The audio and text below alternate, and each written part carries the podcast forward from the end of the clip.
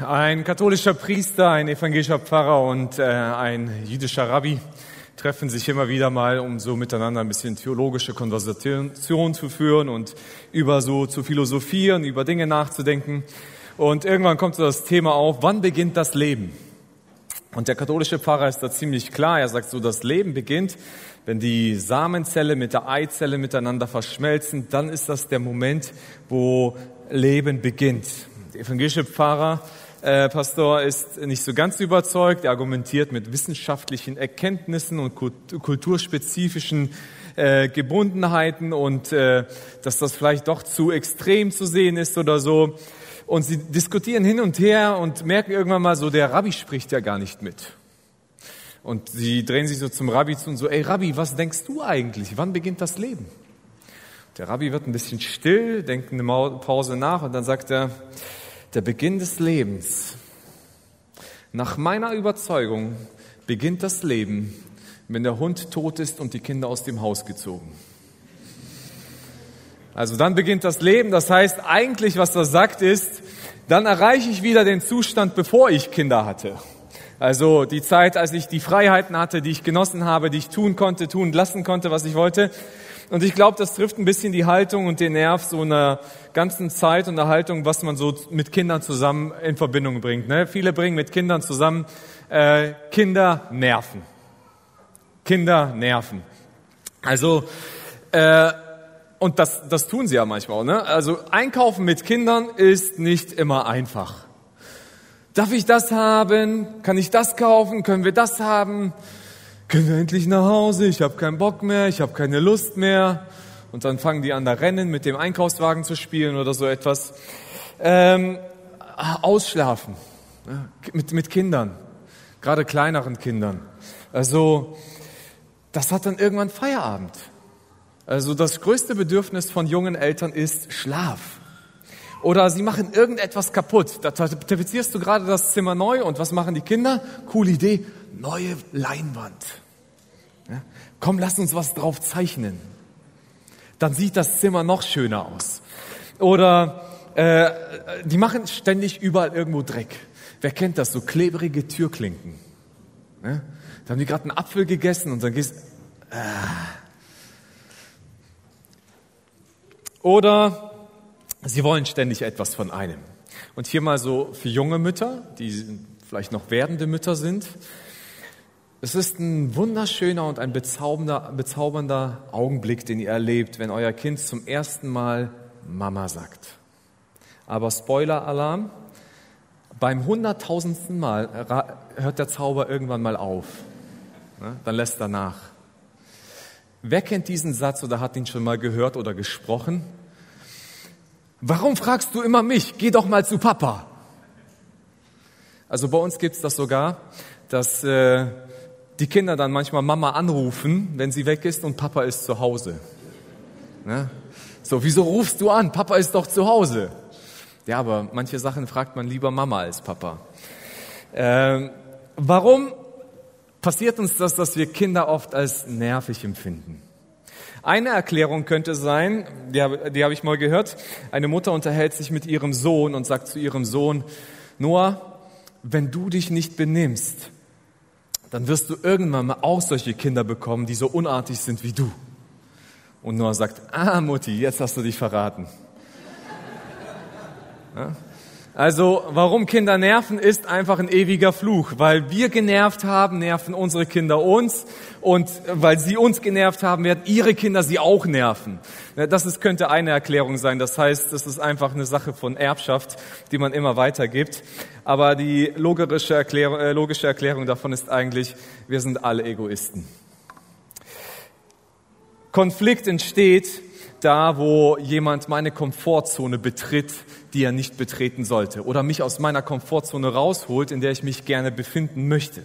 Ich habe mal letztes Jahr über Konflikte in der Familie gepredigt und habe da einen Satz mitgegeben, äh, den ich sehr wichtig finde, wenn es um Konflikte geht, und zwar, ich bekomme nicht, was ich will. Und wenn ich nicht das bekomme, was ich will, dann wird es anstrengend. Dann kommt es zu Konflikten. Mit kleinen Kindern ist das einfach. Die müssen unsere Konflikte aushalten. Also da sagen wir, keine Ahnung, verschwind, halt die Klappe, stell dich in die Ecke, geh in dein Zimmer. Mit Teenies wird es anstrengender. Ja? Wenn ich nicht mehr das bekomme, was ich will. Dann, dann gibt's mehr Konflikt und mehr Streit untereinander. Und äh, die, dieser Gedanke ist eben, dass unser Egoismus dazu bringt, dass wir eigentlich nicht die Dinge bekommen, die wir wollen. Und dann, dann fängt es an zu nerven.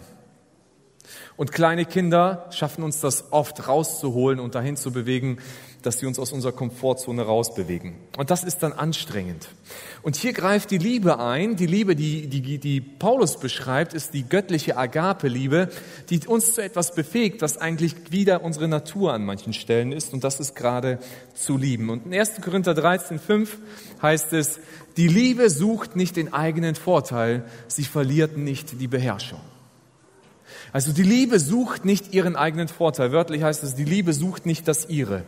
Ich habe mich immer so gefragt, boah, ist das echt machbar? Geht das wirklich so absolute Selbstlosigkeit?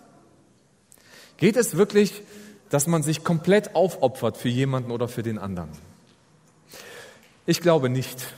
Ich glaube auch nicht, dass das das biblische Ideal ist und dass Gott das von uns erwartet. Denn eigentlich ist eine gewisse ja, Selbstliebe oder Selbstannahme und Selbstfürsorge etwas Gutes. Äh, ich, ich, ich behaupte mal, alle, die hier sitzen haben und geheiratet sind, haben nicht geheiratet, weil sie selbstlos waren. Also, ich, wie habt ihr euch den Ehepartner ausgesucht? Hm, wo finde ich den armseligsten Mensch, den ich kenne, für den ich mich aufopfern kann, mein ganzes Leben lang? Ja?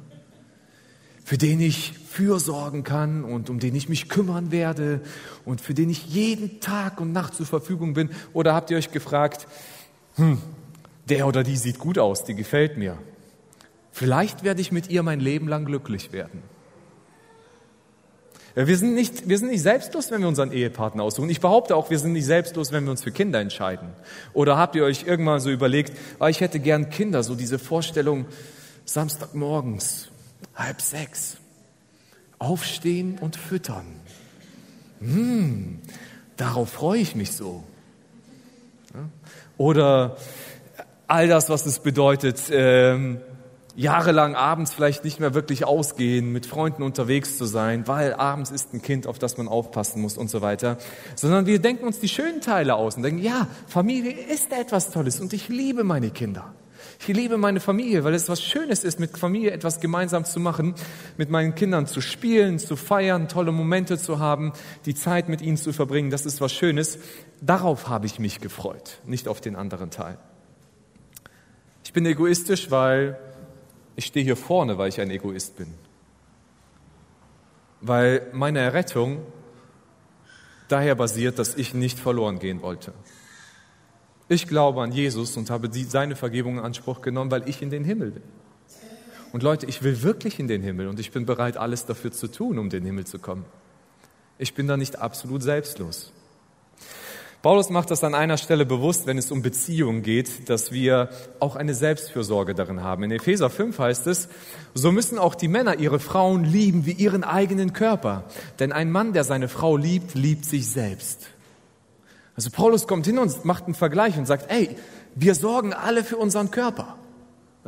Uns ist nicht gleichgültig, was uns mit uns passiert. Wir essen, wir waschen uns, wir pflegen unseren Körper, damit es uns gut geht. Und Paulus sagt, äh, gebraucht hier dieses Bild und sagt, mit, wenn du heiratest, dann wirst du mit deiner Frau ein Leib. Dann sorg doch für deine Frau, sie ist Teil deines Körpers. Und wenn du deine Frau liebst, dann liebst du dich selbst. Denn wenn es ihr gut geht, dann geht es dir auch gut. Und er argumentiert und sagt, willst du, dass es dir gut geht? Dann sorge für deine Frau und liebe sie. Dann wird es dir besser gehen. Das heißt, eine gewisse Selbstfürsorge ist ganz okay. Das Problem, das entsteht, oder ist sogar gewollt, dass wir auf uns selber Acht geben, unser eigentliches Problem ist unsere Selbstsucht. Das heißt, wenn nicht nur ein bewusstes Selbstwahrnehmen von, von den Dingen, die in meinem Leben da sind und eine Fürsorge da ist, auf einmal ich überkompensiere und es geht nur noch um meine Bedürfnisse. Es geht nur noch um meine Wünsche. Es geht nur noch, dass, äh, dass ich das bekomme, was ich will, das, was mir wichtig ist. Und dann wird das selbstsüchtig. Ne? Jeder kennt diesen Satz. Jeder denkt an sich, nur ich denke an mich. So. Alles sind Egoisten, deswegen muss ich auf mich selber schauen, damit ich nicht zu kurz komme. Wir sehen ganz schnell überall Egoisten, aber übersehen oft, dass der Größte manchmal in uns selber drinsteckt. Und hier heißt es, die Liebe sucht nicht den eigenen Vorteil. Also das heißt, die Liebe sucht nicht das, was sie nur will. Und wenn wir jetzt mal auf die Kindererziehung gucken, dann gebe ich, glaube ich, gibt es so zwei, zwei größere Bereiche, wo ich glaube, wo man falsch gehen kann, wenn es darum geht, Kinder zu lieben oder das zu interpretieren, dass das Liebe ist. Ich habe so ein bisschen für mich beobachtet, es gibt so zwei Dinge. Das eine sind so Smartphone-Eltern. Ne? Das sind so Eltern, sobald das Kind anfängt zu nerven, dann setzen wir es vor einen Bildschirm. Also entweder zu Hause vom Fernseher, ein Tablet oder, äh, oder vom Fernseher oder man drückt ein eigenes Smartphone in die Hand. Also sehe ich überall, ob du mal an irgendwo warten musst oder so weiter, sofort Kind, Handy in die Hand, beschäftige dich. Und warum machen wir das? Ne, das Kind nervt, ich muss aus meiner Komfortzone raus, es fordert mich gerade heraus. Was ich mache, ist, ist ich versuche das Kind abzulenken, damit es, äh, damit es sich nicht in meine Komfortzone einmischt.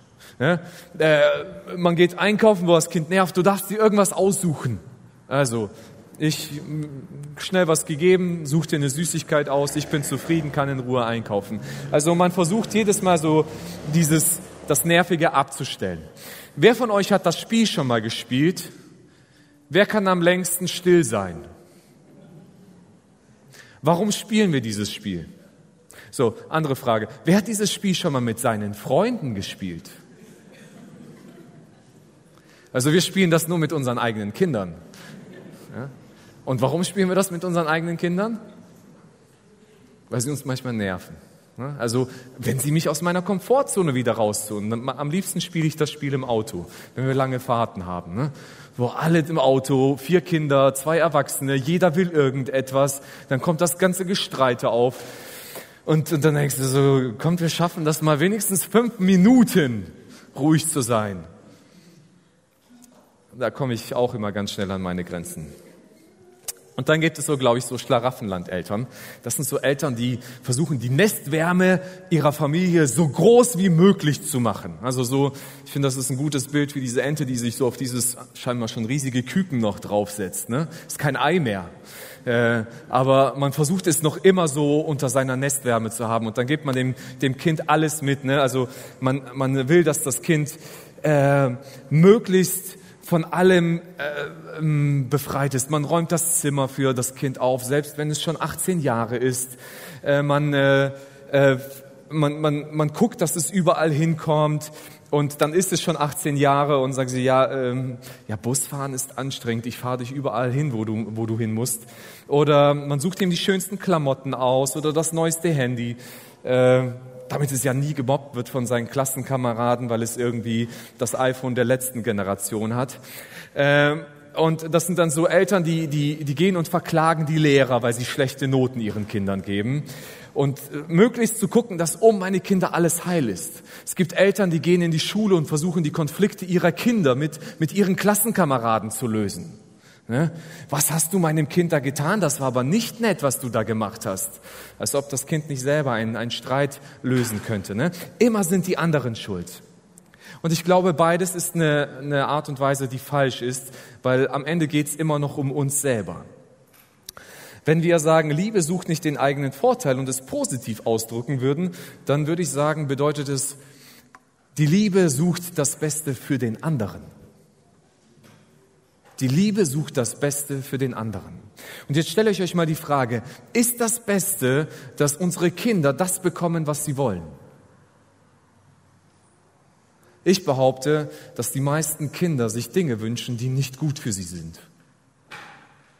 Und dass sie sich Dinge wünschen, die oft schädlich für sie sind. Versucht mal, euer Wochennessensplan von eurem Dreijährigen gestalten zu lassen. Das wird sehr interessant werden. Ne, mit Donuts und Süßigkeiten und Cornflakes und Pizza und Burger und alles, was dazu kommt. Und alles, was irgendwie grün ist, wird es definitiv nicht auf dem Tisch geben. Das heißt, Kinder wissen oft gar nicht, was das Beste für sie ist. Und tatsächlich entscheiden Eltern, was das Beste für sie ist. Nur die Frage ist, was ist denn das Beste denn für sie? Und dann entscheiden Eltern, so aus ihrer Perspektive, was ist das Beste für mein Kind? Bildung. Ich will, dass mein Kind einen guten Schulabschluss macht. Ist das wirklich für das Kind gedacht oder denke ich da eher an mich selbst? Ja? Äh, Luxus, Komfort, Freunde, Anerkennung, Leistung. Ne? Ich will, dass er der Beste im Fußball wird. Ist das wirklich das Beste für das Kind? Wenn ich in die Bibel reingucke, dann merke ich, dass die Bibel an Eltern zwei Dinge appelliert, wenn es darum geht, das Beste für das Kind zu haben. Und ich habe das mal mit meinen Worten beschrieben.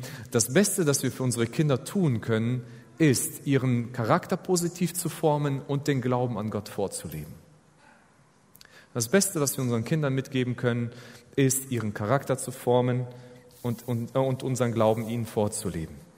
Es geht darum, dass wir sie zu einem selbstständigen Leben vorbereiten.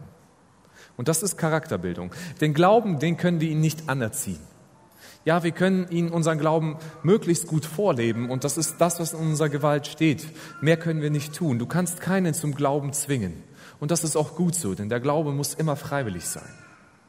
Und wir können nicht unsere Kinder reinpressen, dass sie an Jesus und Gott glauben. Aber was wir tun können, ist das beste, das beste Vorbild zu sein und ihnen zu zeigen, der beste Weg im Leben ist der mit Jesus zusammen und dass wir selber keine Steine in den Weg leben, dass wir unsere Kinder vielleicht hart oder ungerecht behandeln. Den Glauben müssen sie selber entdecken, aber das, was wir ihnen mitgeben können, ist eine Charakterprägung. Konfuzius sagte mal, gib einem Mann einen Fisch und du ernährst ihn für einen Tag. Lehre einen Mann zu fischen und du ernährst ihn für sein Leben. Viele Eltern geben ihren Kindern einen Fisch, indem sie dafür sorgen, dass sie eine tolle Kindheit haben. Man gibt ihnen alles, was sie sich wünschen und jeden Verein und alles, was sie brauchen und man beschüttet sie mit den schönsten Dingen zu.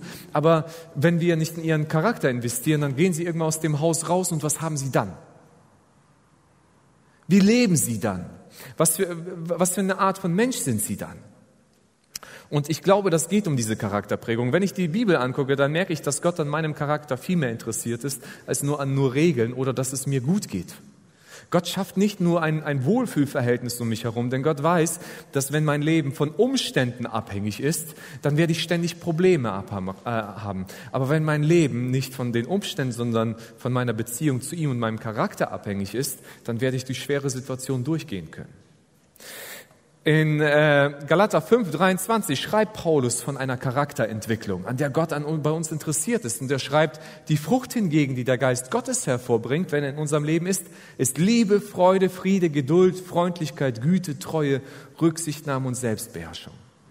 So, das sind Charaktereigenschaften. Und der Heilige Geist will sie in uns hervorbringen und er lenkt und leitet uns dahin. Und wir dürfen das auch in unseren Kindern mit, mitgeben und versuchen, sie dahin zu lenken und ihnen das beizubringen. Äh, wer wünscht sich das für sein Kind? Wer wünscht sich, dass sein Kind diese Eigenschaften hat? Ich meine, es ist doch viel besser, wenn du deinem Kind beibringst, das Leben besteht nicht, dass du immer alles bekommst, was du willst, sondern du hast Selbstbeherrschung. Du musst nicht alles bekommen, was du willst. Denn das ist manchmal schädlich und das ist nicht gut dem Teenager beizubringen, äh, nicht alles, was du kannst, ist dir gerade, äh, schadet deinem, äh, oder hilft dir in deinem Leben, sondern es ist manchmal schädlich. Und zu lernen, warte mal, vielleicht ist es besser, sich zu enthalten, als alles zu bekommen, was ich möchte. Äh, wer wünscht sich nicht, dass Kinder Rücksichtnahme haben? Stell dir mal vor, du erziehst so einen kleinen Egoisten zu Hause, weil er alles bekommt, was er möchte, und dann heiratet dieser Egoist mal. Und dann hat er auf einmal einen Menschen, der nicht alles gibt, was er nur möchte sondern wo er auf einmal selbst selbstlos werden muss, damit die Ehe gelingt. Ist es nicht besser beizubringen, Rücksichtnahme schon früher zu lernen? Und all die Eigenschaften, die hier sonst mit drin sind, Freude, Friede, Geduld, all diese Sachen zu lernen, ey, das sind Charaktereigenschaften, die wir unserem Kind mitgeben dürfen. Übrigens, ich glaube nicht, dass es darum geht, dass das nur an Eltern gerichtet ist, sondern wir als, als Menschen, die mit dazugehören. André sagte es, es braucht ein ganzes Dorf für ein Kind zu erziehen und es braucht die ganze EFS, um unsere Kinder zu erziehen. Die ganze Gemeinde hier. Und wir dürfen uns unterstützen. Die Mitarbeiter, die in der Gemeinde sind, hey, ihr habt, ihr habt Anteil daran, dass ihr Charakter prägt von Kindern. Omas und Opas, Tanten und Onkel, ihr dürft alle dazu beitragen, dass Nichten, Neffen, Enkel und Enkelin etwas an ihrem Charakter mitgeformt werden können.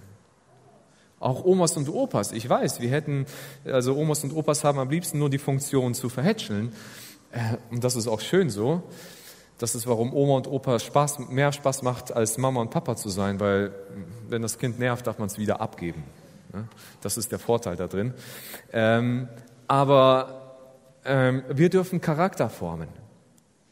Um den Charakter zu prägen, müssen wir uns eins bewusst sein, das ist ein Prozess. Das ist ein Weg, den man geht. Das ist keine Aktion, die man macht. Ähm, wie die ganze Erziehung. Und wir bringen Kindern bei, Dinge in, in langen Wegen. Das dauert einige Sachen zu machen. Und um, um äh, Charakter als Prozess zu sehen, äh, braucht es zwei Dinge, um, um diesen Prozess zu gehen. Das eine ist, ich muss wissen, wo steht mein Kind gerade. Weil Kinder sind unterschiedlich. Kleinkinder haben andere Bedürfnisse als Teenager. Und, und äh, vielleicht irgendwo als, als ältere Kinder oder als Babys. Und ich muss mir bewusst sein, wo steht mein Kind gerade? Was ist seine Entwicklung? Wo geht er durch? Sam wird in, äh, in zwei Wochen, glaube ich, äh, wieder so einen Elternabend hier machen. Und er wird über diese Entwicklungsschritte von Kindern nachdenken. Und es geht auch darum, dass, das, dass Kinder ähm, unterschiedlich sind, auch in ihrer Persönlichkeit. Und das muss man wissen und verstehen. Wir haben vier Kinder zusammen und jedes Kind ist anders. Und mit jedem Kind muss ich in eigenen Prozess gehen, um ihm Dinge beizubringen. Weil der eine etwas ganz einfach kann, womit sich der andere schwer tut, und der andere äh, etwas ganz anderes hat, was ihm einfach von der Hand geht, und etwas anderes, was ihm schwer fällt. Und mit jedem muss ich seinen eigenen Weg mitgehen. Und was ich aber wissen muss, um diesen Weg mitzugehen, ist, wo soll es denn mal hinkommen? Was für ein Ziel habe ich mir denn gesetzt für mein Kind? Ähm, wo, äh, was ist denn der Gedanke da drin? Und äh, dann diesen Weg auch mit den Kindern mitzugehen in einem Tempo, das ihnen entspricht. André hat das beschrieben in seiner Predigt mit Geduld. Geduld ist, wenn ich mich dem Tempo des anderen anpasse. Das heißt, wenn ich, wenn ich das Tempo meiner Kinder sehe, wo sie gerade sind, ne, und ich, ich erwarte von einem Dreijährigen ein anderes Tempo, wenn es darum geht, um Sauberkeit, wie von einem 16-Jährigen. Aber ich muss sein Tempo mitgehen können. Und dafür muss ich wissen, wo es ist und wo ich hinkommen möchte. Es ist ja schwer zu sagen, äh, ich möchte mein Kind irgendwo hinbringen, aber ich habe keine Ahnung, wohin. Das, das was du automatisch, äh, automatisch tun wirst, ist dahin, wo es mir passt. Weil das hat etwas mit meiner Komfortzone zu tun. Wir als Eltern sollten das Ziel kennen, für unsere Kinder kennen. Sie selber kennen das Ziel nicht. Sie selber haben nicht das Ziel Charakterentwicklung.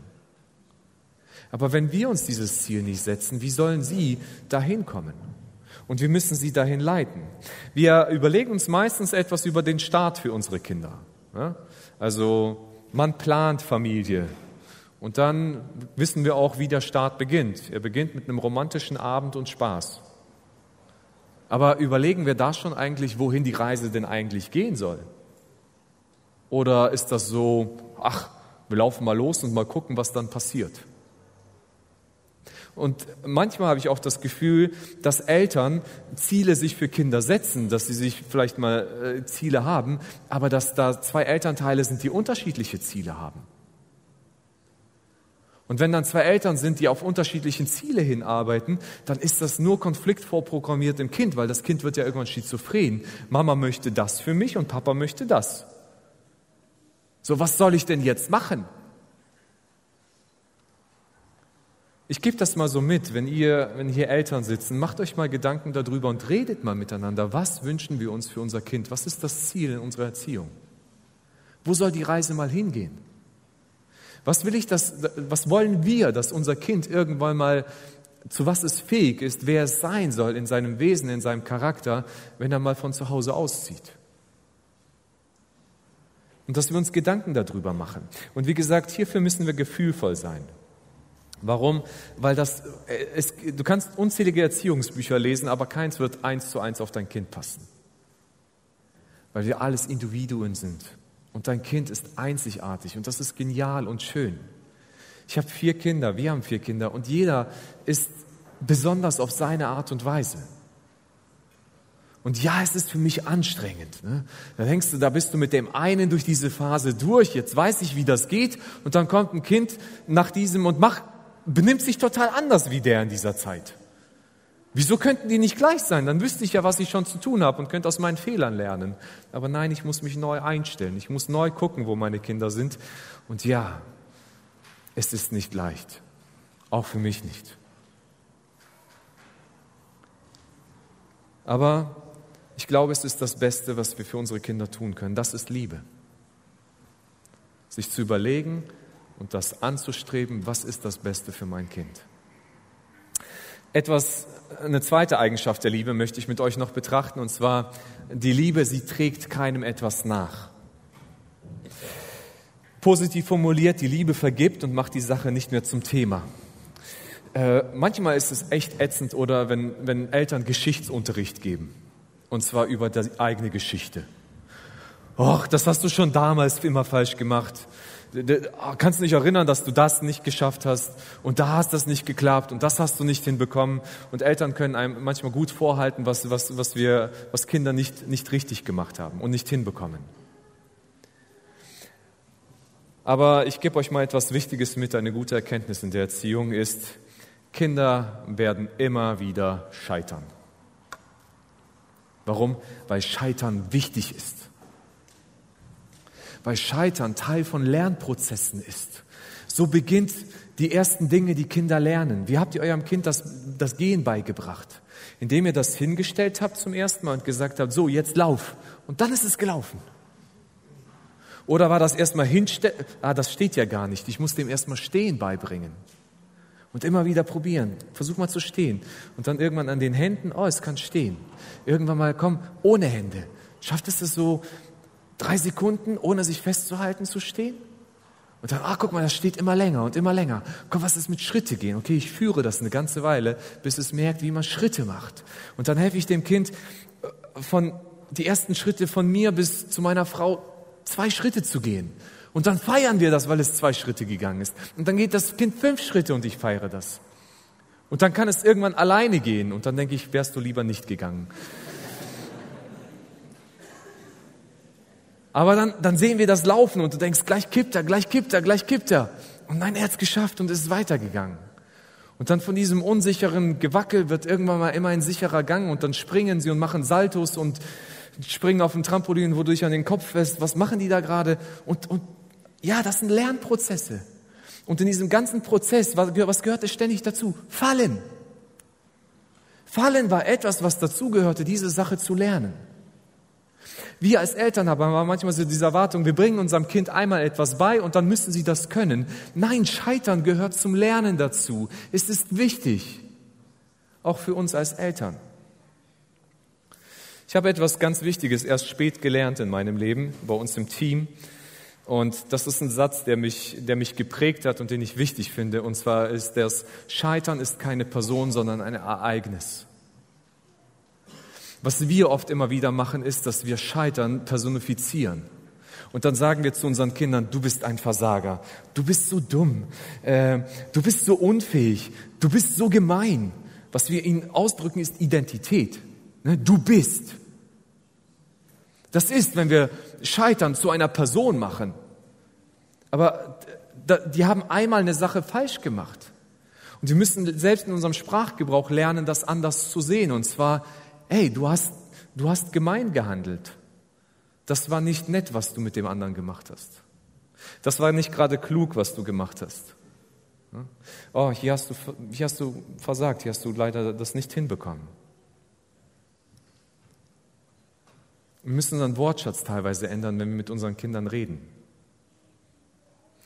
Denn wir sollten ihnen das Schlechte nicht nachtragen, sondern ihnen helfen, eine positive Identität für sich zu entwickeln.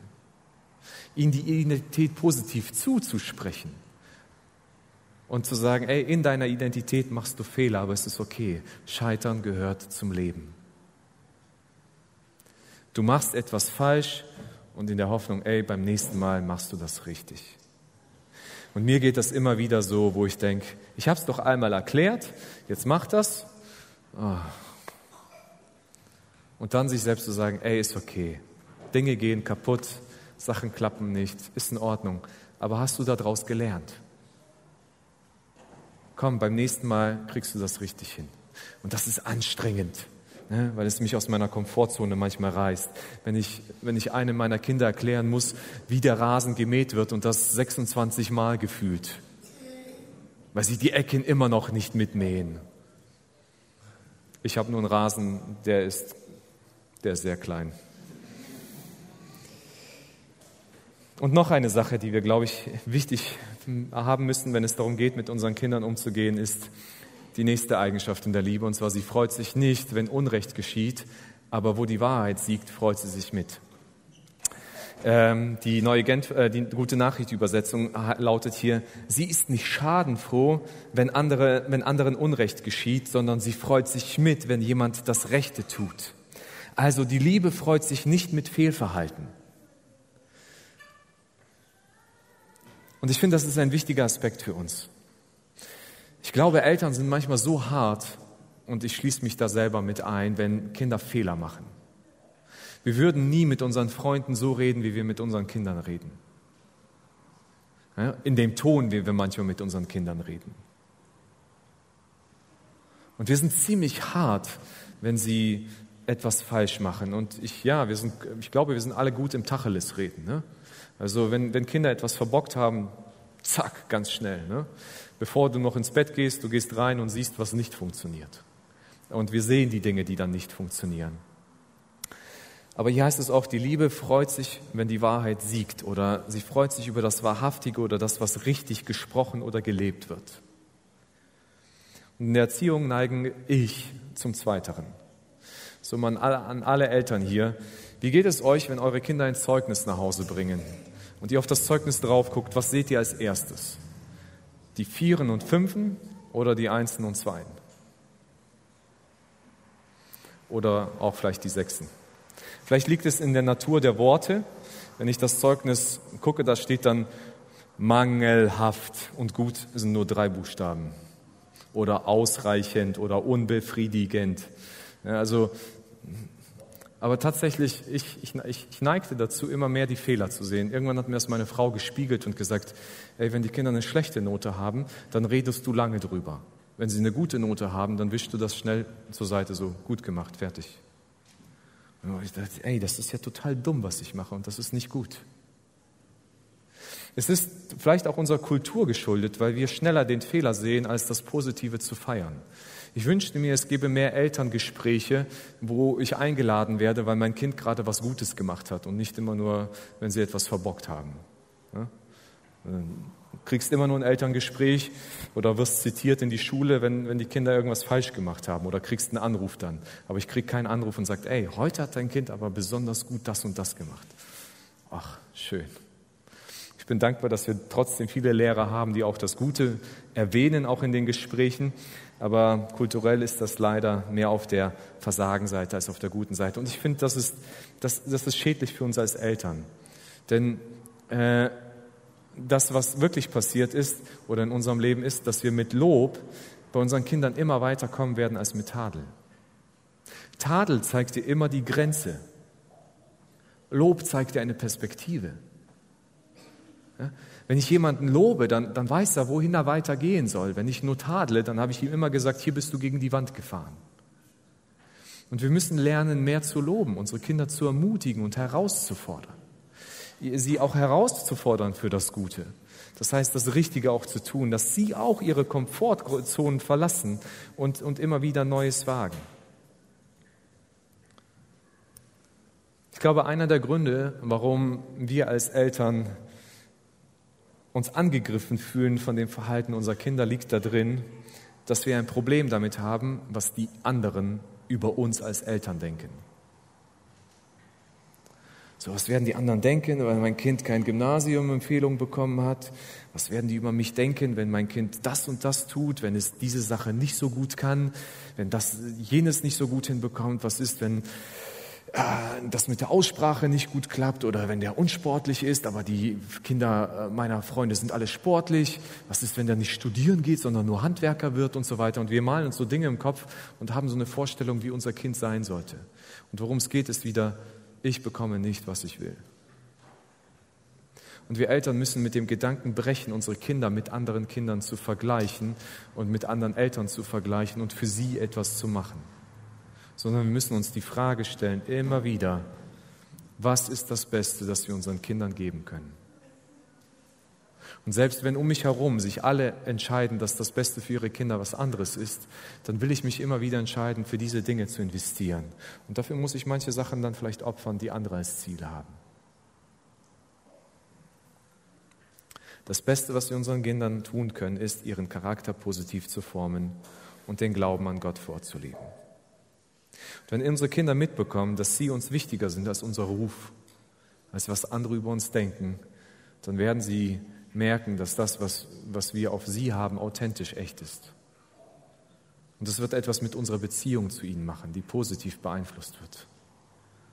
Und ich glaube, jeder will eine positive Beziehung zu seinem Kind. Und ja, etwas für dich selber. Du wirst auch scheitern. Wir, ich, ich, bin, ich scheitere regelmäßig als Vater. Ich muss mich immer wieder mal bei meinen Kindern entschuldigen, weil ich etwas falsch gemacht habe. Und ich habe für mich erkannt, okay, das ist Teil des Weges. Ich habe keine Ausbildung als Vater gemacht. Und deswegen lerne ich immer noch dazu, was ich tue. Und Scheitern gehört eben immer noch dazu. Aber das, was ich will und wozu ich euch mit einlade, ist, lasst uns für unsere Kinder kämpfen, lasst uns unsere Kinder lieben. Denn es ist das Beste, was wir für sie tun können. Und am Ende ist es das Beste, was wir auch für uns tun können.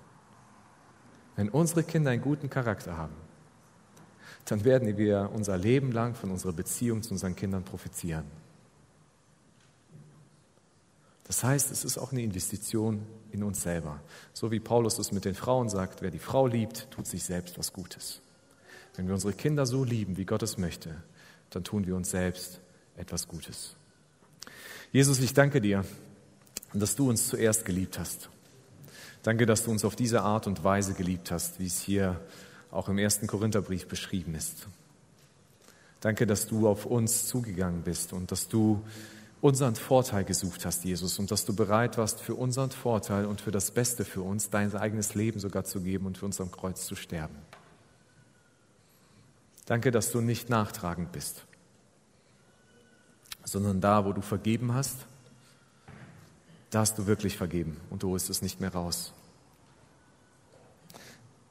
Danke, dass du trotz unserer Fehler in uns mehr siehst, als wir selber sehen. Dass du uns schon als Heilige betrachtest, obwohl wir manchmal noch so fehlerhaft sind.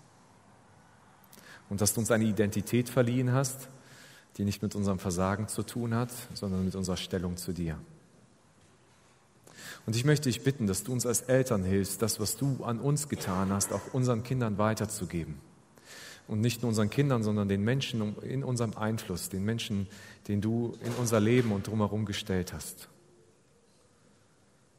Ich bitte dich, dass du uns hilfst, bewusste Eltern zu sein, Ziele zu setzen, die gut sind für unsere Kinder und für diese Ziele zu kämpfen, Opfer zu bringen, die dafür notwendig sein müssen. Aber ich danke dir, dass es es wert ist und dass wir uns auf dich ausrichten dürfen und gemeinsam mit diesem Weg gehen. Dass wir scheitern und dass wir aufstehen dürfen, es in Ordnung bringen und weitergehen. Segne uns auf diesem Weg. Segne einen jeden auf dieser Reise. Amen.